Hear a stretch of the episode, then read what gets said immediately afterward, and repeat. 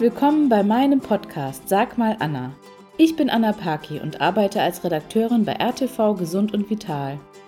Hier im Büro werde ich ganz oft zu Ernährungsthemen befragt. Ich bin nämlich Ökotrophologin.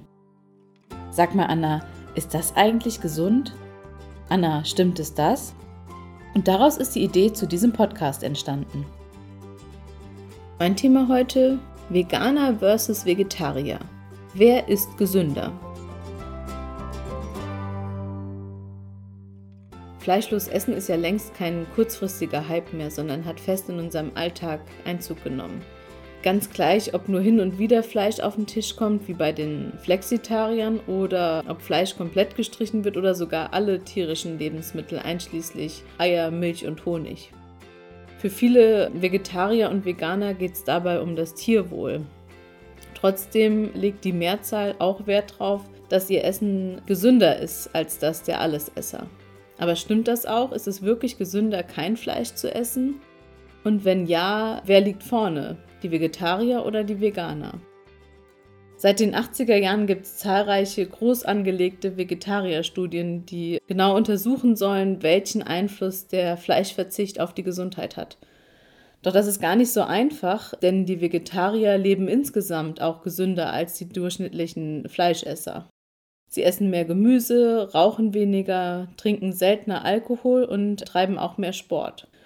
Und das bedeutet natürlich beim direkten Vergleich von Vegetariern mit der Gesamtbevölkerung schneiden die Vegetarier immer besser ab.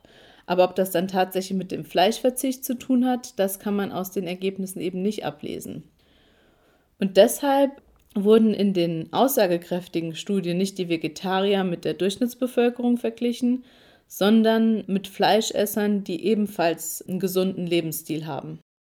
Und die wichtigsten Ergebnisse aus den Studien, zunächst mal sehr spannend, die Vegetarier und die gesundheitsbewussten Fleischesser haben eine nur halb so hohe Sterblichkeitsrate wie die Durchschnittsbevölkerung. Oder auch anders, beide Gruppen haben eine ähnlich hohe Lebenserwartung.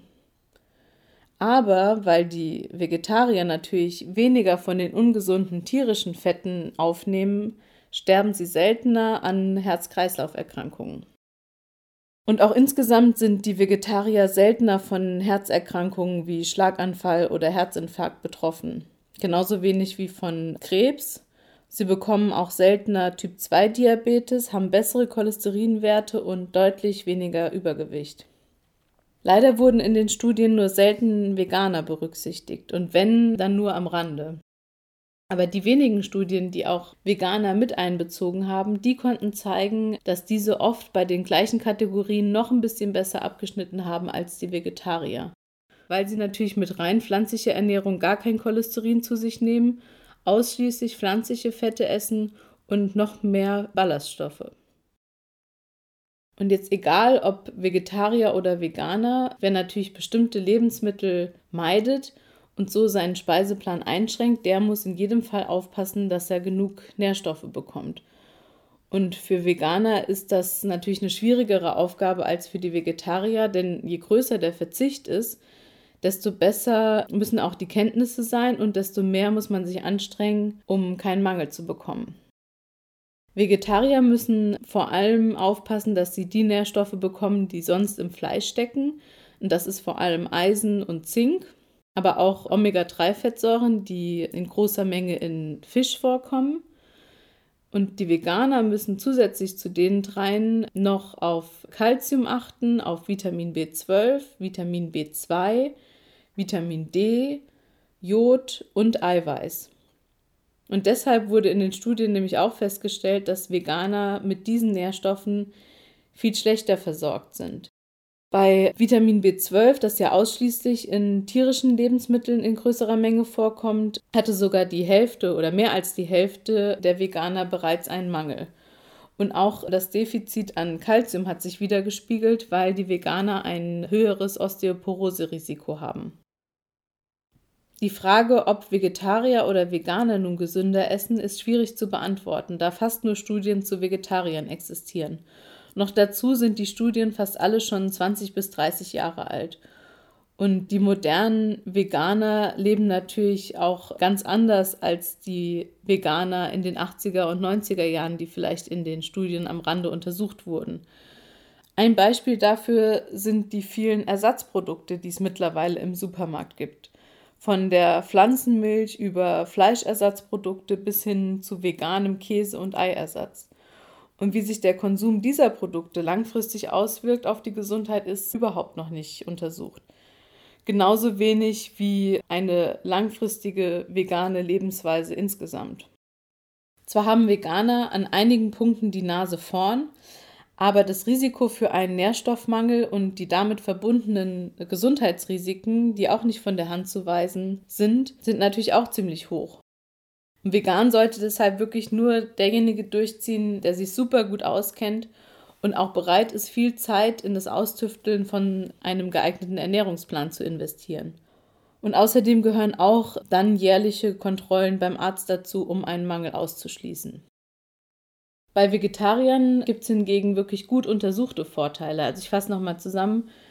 Bei Vegetariern hingegen gibt es wirklich gut untersuchte Vorteile. Ich fasse nochmal zusammen. Also sie haben weniger Herz-Kreislauf-Erkrankungen. Dazu gehören Bluthochdruck, Schlaganfall, Herzinfarkt. Sie haben weniger Krebs, seltener Typ-2-Diabetes und auch seltener Übergewicht. Dennoch ist die Lebenserwartung gleich mit der, die wenig Fleisch essen und einen gesunden Lebensstil führen. Und was man auch nicht vergessen darf, der Einfluss anderer Faktoren auf die Gesundheit ist natürlich viel größer als der des Fleischessens selbst. Also wer wirklich für seine Gesundheit was tun will, der sollte diese Risikofaktoren im Auge behalten. Der größte Risikofaktor ist zum Beispiel das Rauchen. Das fördert die Sterblichkeit um 70 Prozent. Außerdem Alkohol, was Krebs fördert. Bewegungsmangel fördert ebenfalls Krebs, außerdem Herz-Kreislauf-Erkrankungen und auch Übergewicht hat negativen Einfluss auf die Herzgesundheit. Mein Fazit für euch lautet also, wer gerne Fleisch isst, der muss nicht komplett darauf verzichten, selten Fleisch essen und dafür aber überwiegend Pflanzliches auf den Teller zu bringen und insgesamt einen gesunden Lebensstil zu führen, ist viel sinnvoller als der reine Fleischverzicht. Und dann habt ihr auch keine gesundheitlichen Nachteile zu erwarten. Bis zum nächsten Mal, eure Anna. Wenn euch die Folge gefallen hat, freue ich mich natürlich, wenn ihr mir folgt und meinen Podcast abonniert.